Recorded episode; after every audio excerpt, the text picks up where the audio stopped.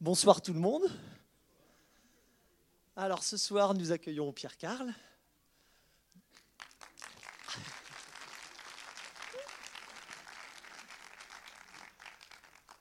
Donc, euh, ben, nous, on l'a invité. On est une association euh, Terre ouverte, une association de solidarité internationale, et euh, on aide des garderies. On a aidé des garderies en Équateur. Et puis la philosophie de l'association, c'était de créer une dynamique en aidant des garderies, mais sans se substituer au, pouvoir en place. Et en fait, en Équateur, on aide aussi des garderies au Guatemala. Mais en Équateur, on n'a plus arrêté, puisque bah, comme vous allez pouvoir le voir avec euh, ce documentaire. Moi, je ne l'ai pas vu encore, hein, mais euh, euh, Coréa et sa politique a une réelle politique de l'éducation et de l'enfance, et donc on a pu se retirer complètement, alors qu'au Guatemala, ce n'est pas complètement le cas. Ça, c'est la première raison pour laquelle on avait envie de, l'inviter ce soir. Et puis la deuxième, c'est que moi j'ai vécu trois ans en Équateur. Puis c'est vrai que j'étais séduit bah, par Coréa, par ce qui se passait, par la dynamique. Et donc quand j'ai su que Pierre avait fait un, premier euh, documentaire sur l'avenue de Corée en France qui s'appelait Les Annonces Soif. Euh, je lui avais envoyé un message, je ne le connaissais pas, hein, mais je lui avais envoyé un message en disant que s'il avait besoin euh, d'être accueilli dans notre appartement avec Diana, donc, qui est ma femme et qui est équatorienne, et donc ben, il était le bienvenu, et puis qu'on avait quelques contacts aussi, on connaissait des personnes en Équateur qui étaient investies dans la politique, notamment je crois que vous allez voir Paola Pabonne, hein, c'est ça? Et donc, donc il nous avait répondu. Puis il avait dit bah oui, oui, je, moi, je viendrais sur Cuenca, donc on, vivait sur Cuenca, et donc euh, on l'a hébergé, puis on a eu l'occasion euh, bah, de partager un petit bout de tournage avec lui, et puis de discuter avec lui. Donc on est très content de l'avoir avec nous ce soir. Je vais te laisser la parole maintenant. Merci.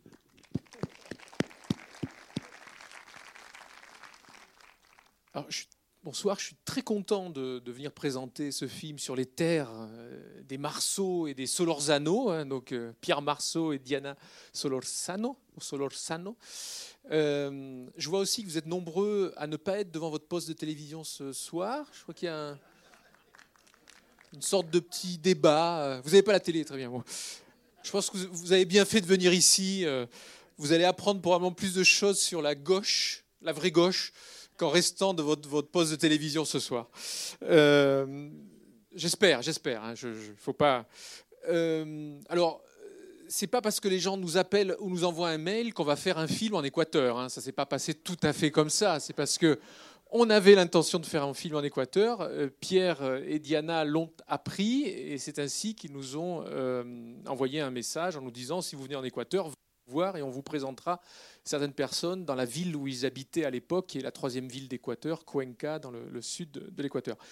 Euh, pourquoi on a fait ce film avec Nina Force? Pierre y a fait référence. En novembre 2013, le président équatorien Rafael Correa, qui fait partie de ces présidents qu'on a qualifiés de progressistes en Amérique latine après l'arrivée au pouvoir d'Hugo Chavez au Venezuela, d'Evo Morales en Bolivie, de Nestor puis Cristina Kirchner en Argentine, Correa en Équateur qui ont conduit des politiques assez différentes des politiques d'austérité conduites par certains membres du Parti socialiste ici en France ces dernières années, euh, euh, il est venu en France en novembre 2013 en visite officielle, Raphaël Correa,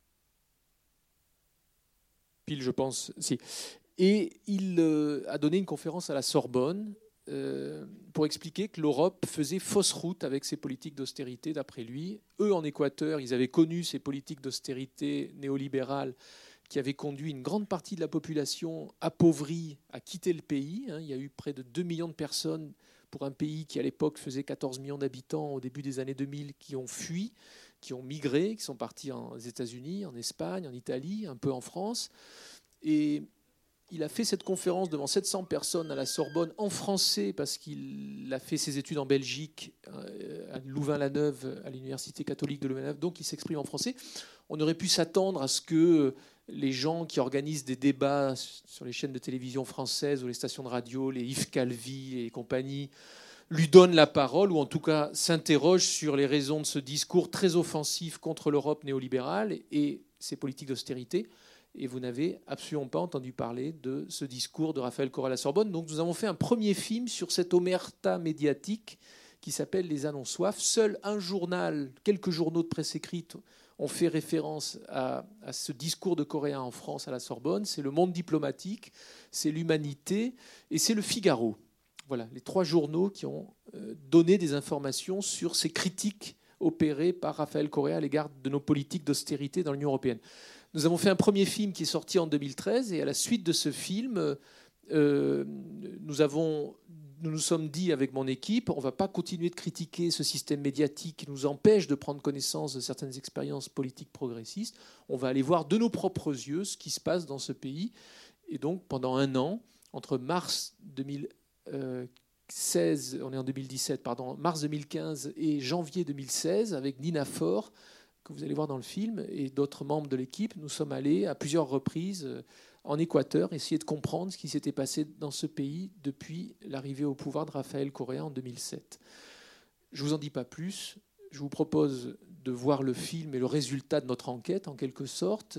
Et puis ensuite, euh, vous pourrez poser des questions à Diana, équatorienne, à Pierre, français, mais à moitié équatorien maintenant. Euh, et moi, un des deux réalisateurs du film, je vous souhaite une bonne projection et je vous dis à tout à l'heure.